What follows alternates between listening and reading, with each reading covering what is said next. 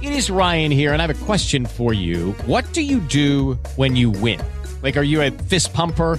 a woohooer, a hand clapper, a high fiver. I kind of like the high five, but if you want to hone in on those winning moves, check out Chumba Casino. At ChumbaCasino.com, choose from hundreds of social casino style games for your chance to redeem serious cash prizes. There are new game releases weekly, plus free daily bonuses. So don't wait. Start having the most fun ever at ChumbaCasino.com. No purchase necessary. VGW. Void were prohibited by law. See terms and conditions. 18 plus. Cafeína. Un play de información. Titulares nacionales, internacionales, música, cine, deportes y ciencia en cinco minutos o menos. Cafeína. Dicen que ya está arreglado, pero el Frente Amplio le sigue.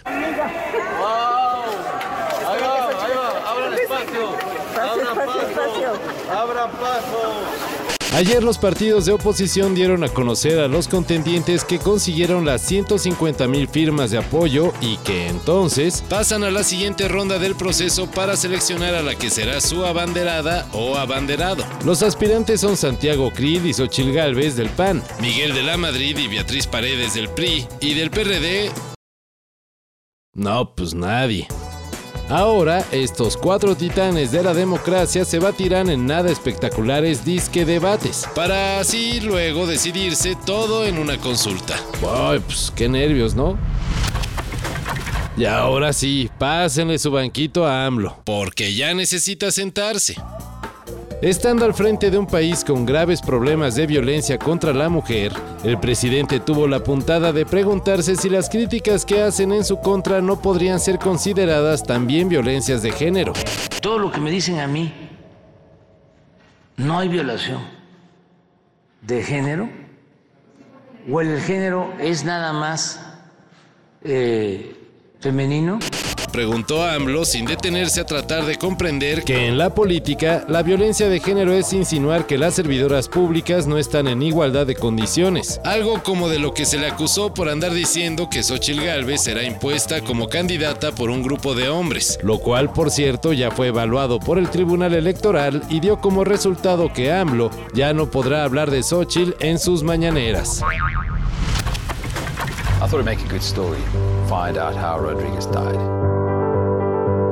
There was nothing on the record to tell us who he was or where he was from. So we started looking quite deeply at the lyrics. I met a girl in Dearborn. We found him, we found him. These are the days of miracles and wonder. I heard he did a, like a little construction work. He was really doing the work that no one else wanted to do. Rich in a lot of things, but perhaps not material things. Sugar man. Murió Rodríguez, el cantante que se hizo leyenda gracias a que su fantástica historia fue contada en el documental Searching for Sugarman. A finales de los 60, Sixto Díaz Rodríguez, simplemente conocido como Rodríguez, tuvo una no muy relevante carrera en Estados Unidos, lo cual lo llevó a abandonar la música sin saber que sus grabaciones llegaron hasta Sudáfrica, Nueva Zelanda y Australia, donde era considerado un artista de culto y dado el poco flujo de la información por aquellas épocas, se creía que ya había muerto. Fue hasta 1998 que se enteró que era toda una superestrella, y claro que volvió del retiro para ir por lo suyo. Todo esto se cuenta en el documental de Malik Bendeyul, el cual se llevó el Oscar en 2013. Descanse en paz.